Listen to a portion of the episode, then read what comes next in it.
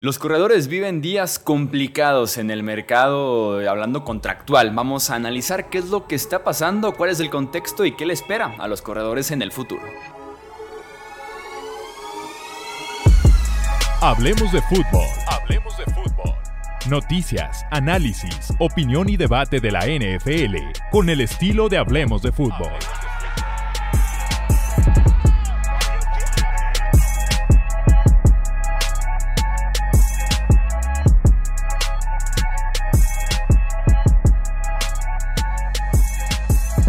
¿Qué tal amigos? ¿Cómo están? Bienvenidos a una edición más del podcast Hablemos de Fútbol. Yo soy Jesús Sánchez. Vamos a platicar de corredores, contratos, mercado y, lo, y cómo podría mejorar el aspecto para corredores después de que se vivieran unos días muy pero muy complicados en ese aspecto. Vamos ahorita a platicar justamente de contexto y eh, pues analizar lo que está pasando con la situación de los corredores y sus respectivos contratos. Yo soy Jesús Sánchez y me acompaña Wilmar Chávez para poder comentar justamente lo que está sucediendo en los últimos días. Bienvenido Will, ¿cómo estás?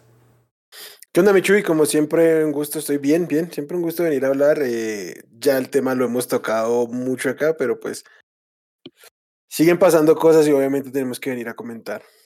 Sí, no, lo, platicamos mucho de eso, incluso en podcast que ni siquiera tienen que ver, nos centramos de la nada en la plática de si vale la pena no pagarle a los corredores y al final de cuentas, pues este tema ha sido uno de los más sonados en la última semana porque llegó la fecha límite para que jugadores que hayan recibido la etiqueta de jugador franquicia firmen extensiones multianuales de contrato con sus respectivos equipos o jueguen bajo la etiqueta de jugador franquicia.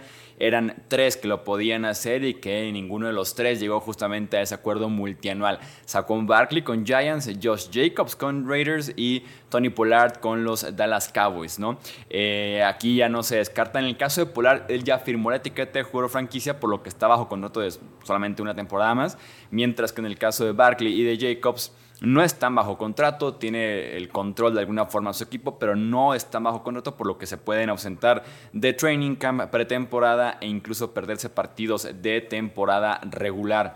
Eh, a partir de eso se desató como una mini huelga, una queja general en redes sociales por parte de varios eh, corredores, Derrick Henry, el mismo Josh Jacobs, obviamente también sacó un Barkley, Christian McCaffrey, Jonathan Taylor, Austin Eckler han sido de algunos eh, corredores que se han estado quejando en redes sociales de que no se está valorando lo suficiente a la posición de corredor, ¿no? argumentando que son el jugador que más toques tiene de, balón por temporada, que le ofrecen un valor a su equipo, que tienen su respectivo eh, rol en las ofensivas, aéreas, terrestres y demás, y que realmente el mercado se ha estancado por completo y que platicaremos ahorita de los números, pero que no se están dando grandes extensiones de contrato para los corredores, como sí está haciendo para el resto de posiciones básicamente en la NFL, ya sea ofensiva o defensiva.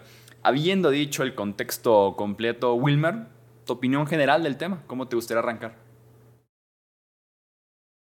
Pues para mí seguimos teniendo una premisa muy concreta y es el, el valor de mercado se ha condicionado mucho por el valor de la posición y no hablo como tal del ser running back, sino del cómo se maneja la posición de running back en la NFL. No solo que se corren menos y se lanza más, sino que cada vez es más posible y es incluso en momentos más estable constituir ataques terrestres que no necesariamente tengan una estrella. Eh, sí que cuando los ves correr a las, a las estrellas en la posición, dices, o sea, es superlativo eh, eh, comparativamente con otros. Pero cuando te vas al plano general, de cómo funcionan los equipos, cómo funcionan los ataques terrestres como tal en la NFL hoy por hoy, pues empiezas a ver que hay muchos equipos que pueden hacerlo sustancialmente bien sin tener una superestrella y esto pues evidentemente va en contra de su valor de mercado.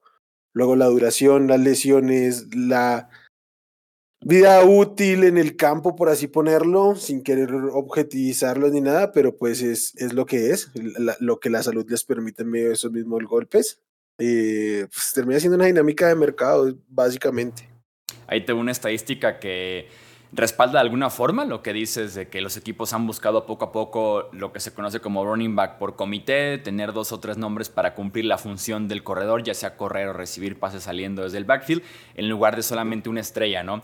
En 2002, que fue cuando la NFL expande a 32 equipos o 32 franquicias, fueron 18 corredores que por lo menos obtuvieron o se encargaron de por lo menos el 60% de los acarreos del equipo.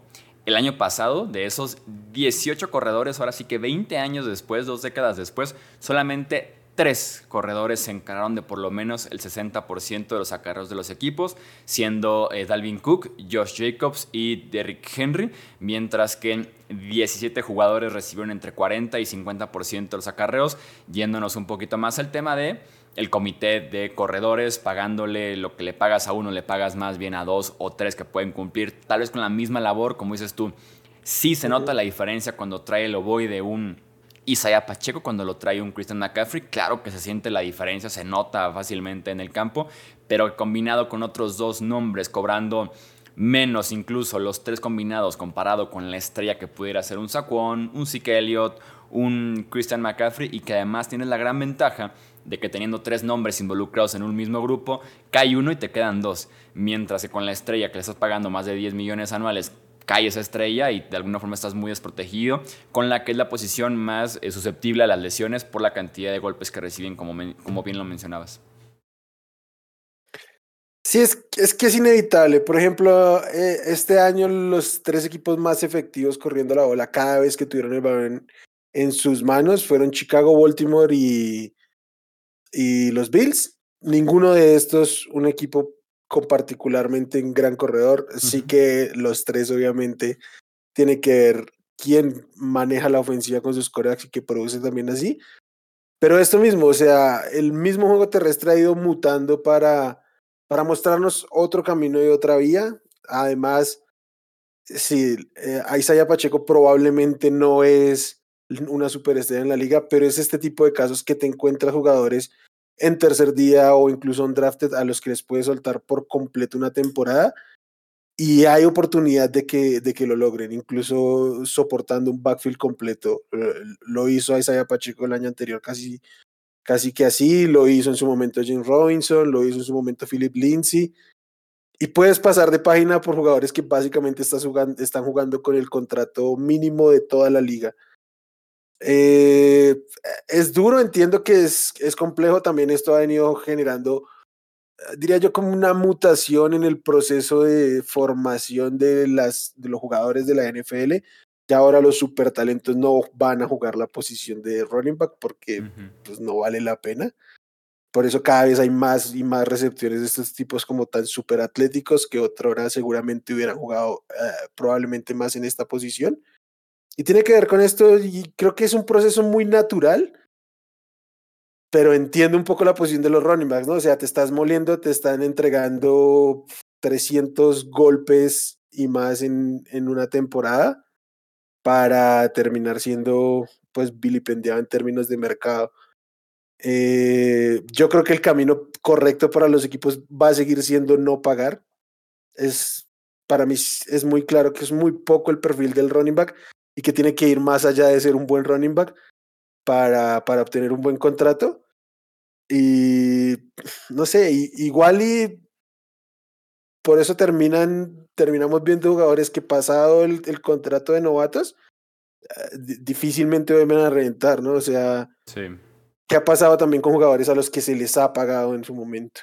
Sí, de los casos más recientes y que han salido bastante mal está el de David Johnson con Arizona, por ejemplo, que termina siendo cambiado a los Houston Texans. Está el caso de Todd Gurley, que termina siendo cortado por ahí dos temporadas después por problemas recurrentes eh, de rodilla. Tenemos el de Livion Bell, que incluso se pierde un año completo en huelga con los Steelers, le pagan los Jets y pues básicamente no fue ni cerca de, lo mismo. Zeke Elliott recientemente. Y con el tema de Zeke, pues tenemos lo que ha sido como un off-season especialmente sangriento en la posición de corredor con jugadores que considerábamos de renombre o que tales eran estrellas en la posición y que de un momento a otro los mismos equipos y la misma NFL, por cómo se ha dado ese trato, no los han valorado del todo, ¿no? Tenemos el corte obviamente de Zeke Elliott, de Dalvin Cook más recientemente, Leonard Fournette no renueva con, eh, con Tampa Bay, tampoco lo hace Karim Hunt, por ejemplo, con los Browns, Joe Mixon, tiene que reducir su salario considerablemente para poder quedarse con Cincinnati. Mismo caso con Aaron Jones y los Green Bay Packers. Austin Eckler estaba disponible en un cambio, literalmente fue un ve a buscar un equipo que pague algo por ti y te vas de, los Chargers, no consigue básicamente nada. Entonces es, ha sido un off-season bastante sangriento en ese sentido y muy, muy desafortunado para la posición de corredor porque el historial no es nada bueno con tema de contratos y también porque las estrellas y los nombres grandes y demás están siendo ya reemplazados por esos novatos de tercer día, esos jugadores que están apenas en segundo o tercer año, que son realmente lo que te ofrece valor en la posición de corredor y que creo yo, justamente la estructura de cómo está el sistema de contratos en la NFL es lo que está jodiendo y es lo que no va a cambiar a los corredores, ¿no? Tenemos que los corredores están utilizando su vida útil de 18 a 22 años básicamente en colegial, donde no, no reciben como tal ni un solo dólar eh, por parte de la universidad, por lo menos directamente, sí lo pueden hacer ya recientemente por medio de patrocinios. Cuando llegan a la NFL son por lo menos, si llegas seleccionado en el draft, cuatro años de contrato, estás hablando de que del 22 a 26 años tienes contrato barato de Ronnie McNovato en la NFL, ¿no? Y que cuando un jugador podría estar diciendo a los 26, Tal vez la etiqueta de jugador franquicia, ok, se dilata a los 27 años eh, tu agencia libre y cuando un coreback, un wide receiver, un defensive end, un cornerback está diciendo 27 años agente libre, mi gran momento con los corredores, que es 27, 28 años la edad de Joe Mixon, de Austin Eckler, de Leonard Fournette, de Zeke de Dalvin Cook, eh, es el momento en el que ya no quiero pagarte, ¿no? Ya me da miedo el invertir en ti. Entonces, el mismo sistema creo es el que está jodiendo de alguna forma el ciclo de vida y lo que pueden o no cobrar los corredores en la NFL. De acuerdo. Creo que para mí el caso más diciente es el tema de Alvin Cook, porque finalmente con Zeke Elliott, con, con Leonard Fournette, Karim Hunt, ya podíamos empezar a ver un poco que eran eh, suerte de cartuchos un poco quemados ya. Eh, pero Dalvin Cook probablemente con equipo es de los mejores cinco o siete mejores running backs de la liga, creo que sin dudarlo casi. Y estaba produciendo aún a, niveles muy interesantes, más allá de que en sus primeros años sufrió lesiones importantes y hoy por hoy no tenemos un panorama claro con él. Eh, hay, no, no, hay realmente un mercado establecido para este jugador.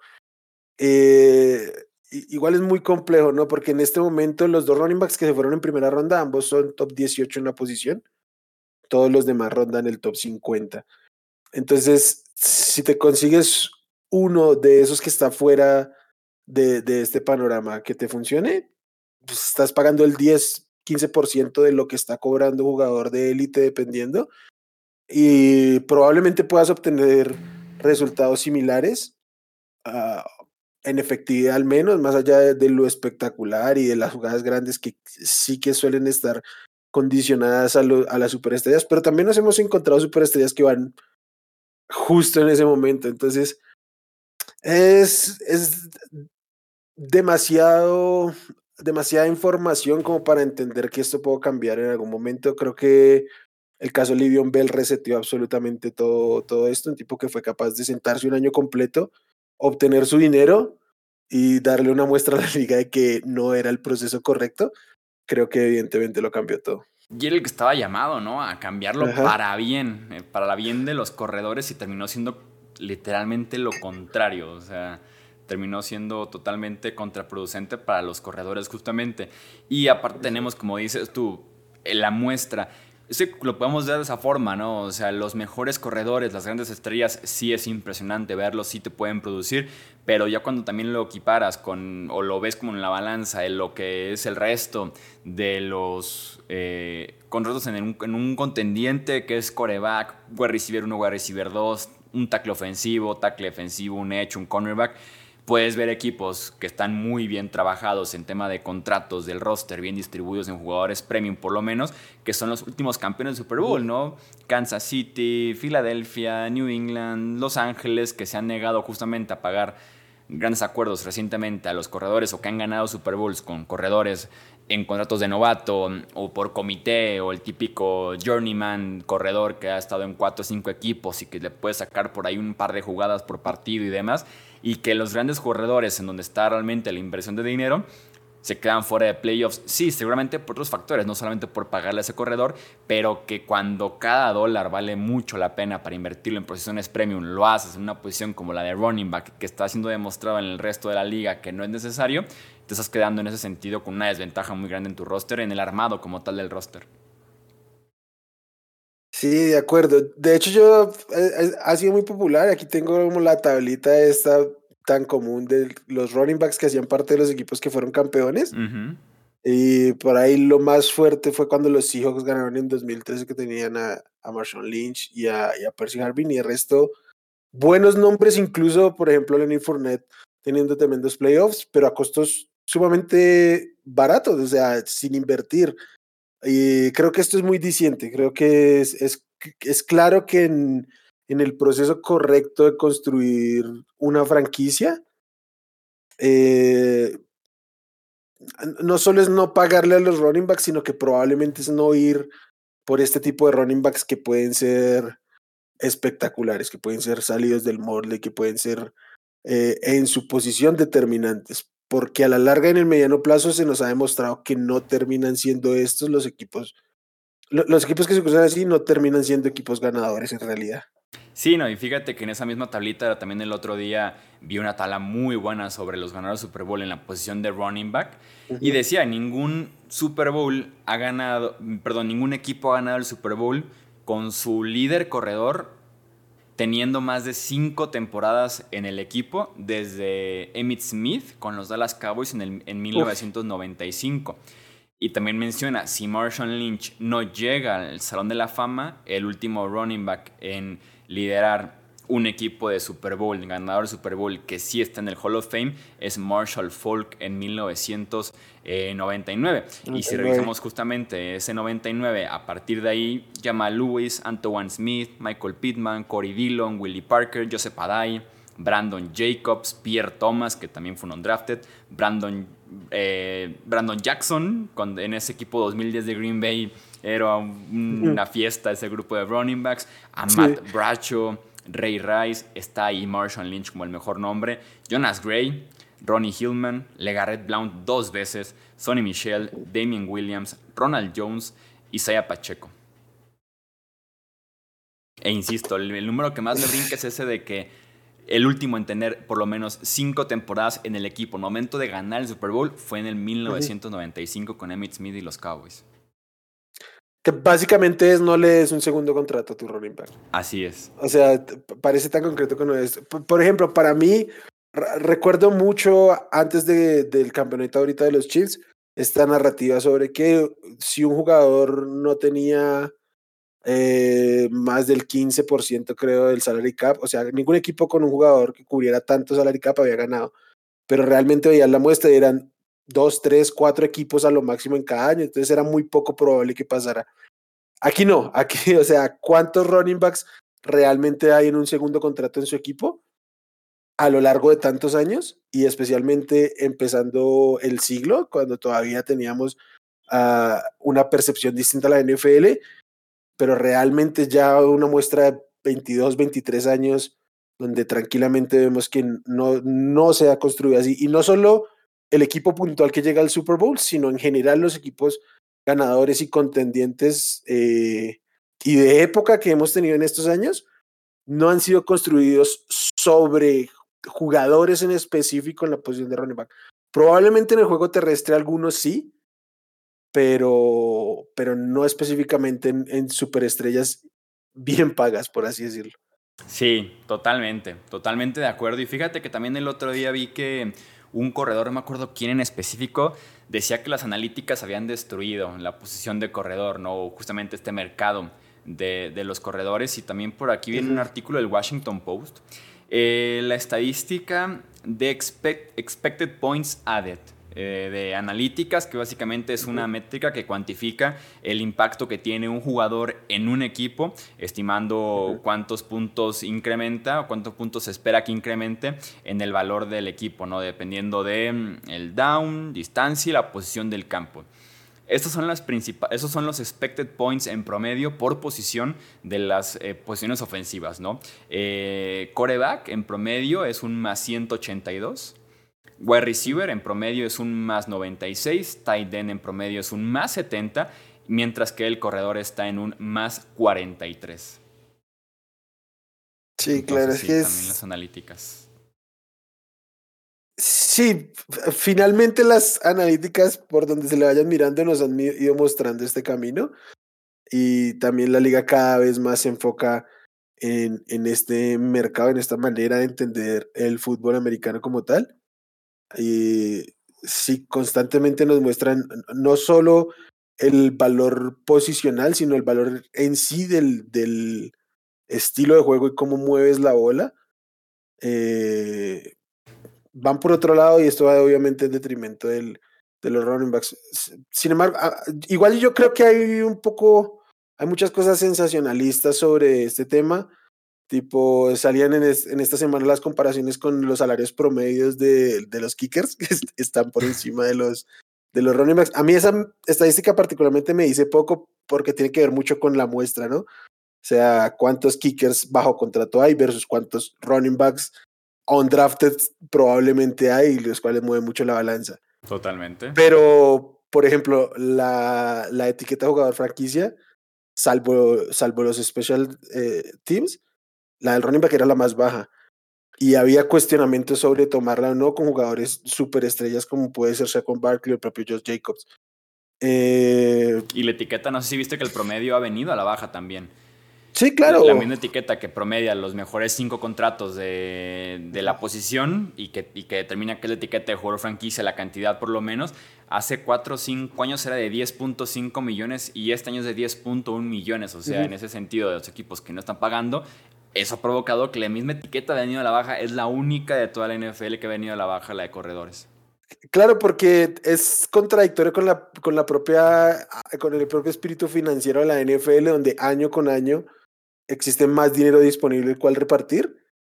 Y no solo es que menos porcentaje se invierte en running backs, sino que menos monto de dinero como tal en, liquidez se entrega. Eh, sí, es, es, es, bien complejo el tema. Yo, creo yo creo que esto a mediano o largo plazo va a generar un, un, déficit de talento en la posición que sí van a estar corriendo todos en comité y muy probablemente empezamos a perder estas superestrellas.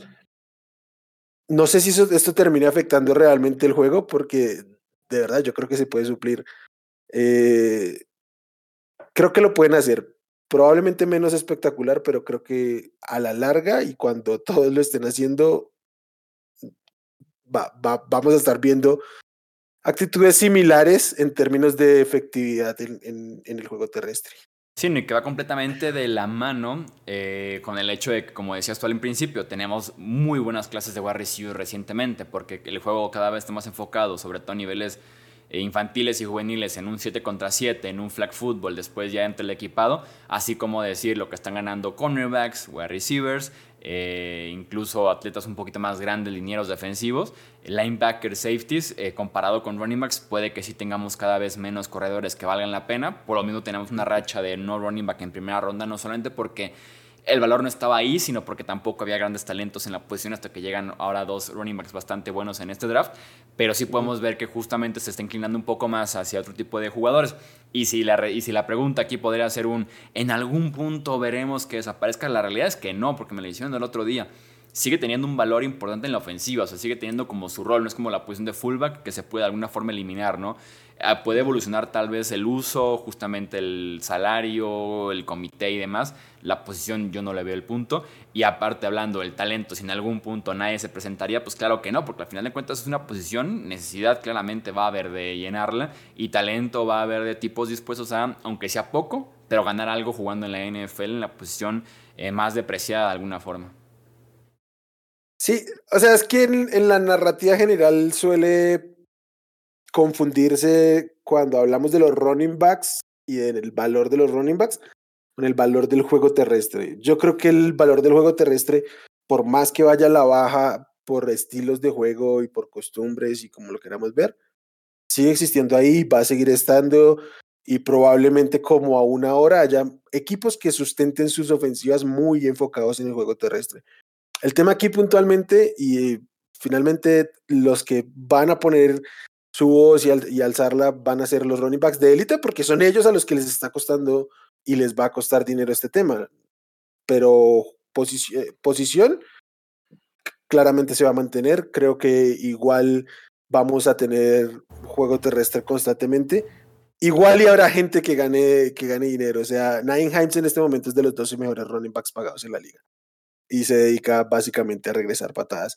Entonces, igual a alguien le va a caer el dinero. El tema es cuánto, el tema es cómo y el tema es que probablemente esto va a provocar que en el futuro, como ya ha venido pasando, los chavitos de 10 años no quieran jugar la posición y a la larga los super talentos no estén ahí.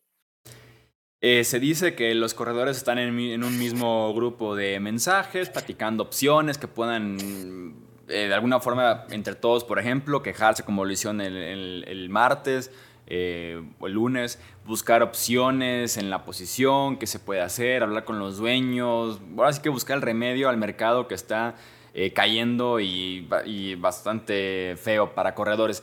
¿Ves tú alguna solución a futuro en, en este tema? Por ahí mencionaban opciones, no sé, crear como tipo un un bono, un fideicomiso de, ok, tenemos ya el pago a los corredores y a partir de, y de, este bono, de esta vaquita que se puede hacer, los que superen más de mil yardas vamos a darles un millón extra, los que superen más de 10 touchdowns, otro milloncito extra, como por una forma como medio equilibrar un poquito el asunto. ¿Cómo la ves? Que también hay muchos bonos en todos los contratos de la NFL, ¿no? Pero... Muchos incentivos. Hay, muchas cosas aquí que tomar en cuenta porque, claro, también por obtener tus mil yardas te metes 300 acarreos encima y esos son dos años menos de carrera.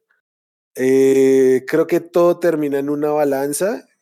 Por, por eso es, es, raro, pero termina siendo una cosa de mercado que se está regulando a su manera. Eh, probablemente si los running backs quieren ganar más dinero, la estrategia no sea ganar grandes contratos, sino tratar de encontrar maneras de hallar una vida más extensa en la, en la NFL ah, que recibir 20 golpes por partido. Creo que, el, creo que el, el establecimiento de running backs por comité puede empezar a liberar un poco y, a, a, permitir que tengan menos carga laboral ciertos, ciertos running backs, pero esto obviamente va a ir en sacrificio de el el, el, el número puntual al momento de firmar. Y tal vez un ajuste fuerte en el tema de colegial, ¿no? El entregarle tres años de vida útil o de vida deportiva a una universidad que no te está pagando como tal universidad nada, creo que también podríamos ver por ahí algún ajuste de algún corredor tipo Villan Robinson, por ejemplo, que te juega dos años y que prefiere guardarse el tercer año por completo y no jugar en lo absoluto eh, y aspirar a como dices tú, más acarreos de vida en la NFL, ¿no? O sea, ¿para qué me desgasto tres años de colegial de 18 a 20, 21 años eh, cuando no voy a ganar prácticamente nada de dinero por eso? Sí, eh, quería ver aquí porque este, Jonathan Taylor llegó a la NFL con 6.600 yardas cargadas encima, 6.600 yardas de scrimmage cargadas encima en tres años en colegial es, un cojonal de yardas. O sea, son muchos golpes. de viaje en, carretera. Tal cual. Todo ese, toda esa carga en, en el colegial, que además termina siendo un poco infructuoso. O sea, ¿qué ganas en Wisconsin con acabarte a 300, a 300 jugadas a a un muchacho de 18 o 20 años? Pues de alguna forma la universidad... Mostrarlo. Sí, sí, la universidad recibe sus resultados. Eh, creo que Taylor fue hasta ganador del Rose Bowl en su momento. O sea, de la mano de él consigues el éxito deportivo y realmente lo que pase o no a partir de que pisa la NFL, pues no es mayor tema para la universidad. Sí existe un prestigio, un alumni, buscarlo y demás, pero no mucho más. O sea, el interés de la universidad o del entrenador es ganar partidos para que no lo despidan tampoco. Sí, o sea, lo que quiero decir es que eh, a la larga termina siendo como este, no me importa la persona, no me importa el tipo, porque, y, no solo hablo de las universidades, ¿no? Además, además como Rey cuando le iban a cortar le clavaron 400 acarreos en un año. Entonces, es un poco del sentido y de la conciencia que se tiene en los equipos de fútbol americano, no, no implica necesariamente el nivel, eh, creo que si también los equipos en el college e incluso en el high school corren más en comité, pues obviamente van a tener una más larga vida útil las personas que están haciéndolo. Eh, eso sí podría ser una transición natural, ver más running backs de mayor edad, pero superestrellas, yo creo que tiene que, la tendencia va a ser a que se agoten. Y aparte un tipo que estaba llamado a hacerlo, que era Saquon Barkley, que fue el pick número 2 global de su draft, que era un prospecto de los mejores en la historia en la posición de corredor. Una franquicia que apostó por él en el draft y que tenía mucho interés en renovarlo y que aparte viene de un temporadón. Eh, extienden a Daniel Jones, que, con el que hay muchísimas más dudas se quedan con la etiqueta de jugador franquicia para Saquon Barkley y no lo extienden. O sea, un tipo que estaba llamado como a ser el héroe, como a ser por ahí otra vez ese gran contrato en los últimos dos años que no hemos tenido de corredor y ni él lo pudo conseguir. Con Jacobs tenía mis dudas, con Tony Polar ni se diga. Pero Saquon era el caso como que tú puedes decir va a ser aquí la excepción y tendremos otra vez ese gran contrato de estrella para una eh, por un corredor una franquicia en la liga y ni él lo consiguió al final de cuentas. O sea, la esperanza baja de alguna forma para los otros corredores, creo yo. De acuerdo, porque con Saquon hubo un punto donde eh, había el debate si a, quién era más valioso renovar eh, este año. Un tipo que probablemente sea de los tres mejores running backs de la liga o un coreback del montón. Sí, un correcto Y optaron por, y optaron por el coreback del montón. Entonces, ese ya es un suficiente mensaje sobre el valor. Supongo que el con más allá de la relación que pueda tener con Daniel Jones. Así tuvo que sentirlo. Y bueno, estamos en, otro, en otra NFL, incluso de la, del 2018 cuando lo draftearon a él, y ya ahí parecía cuestionable, pese a que era por mucho el mejor jugador de toda la clase.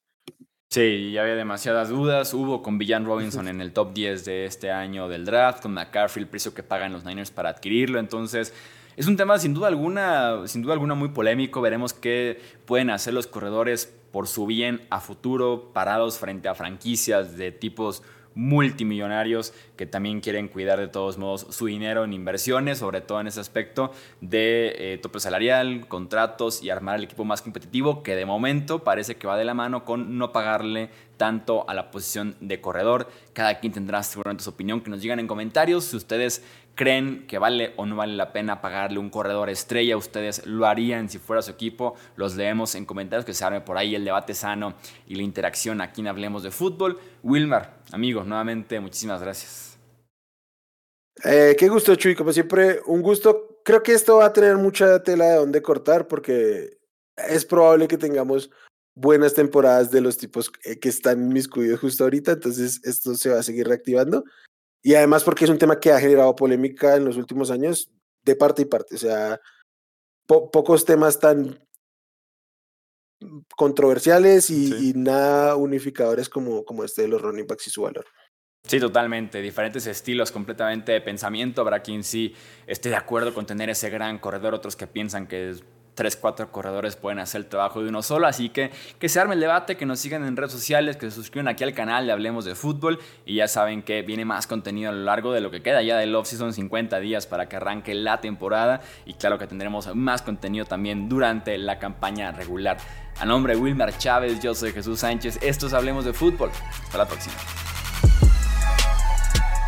Gracias por escuchar el podcast de Hablemos de Fútbol. Para más, no olvides seguirnos en redes sociales y visitar hablemosdefutbol.com.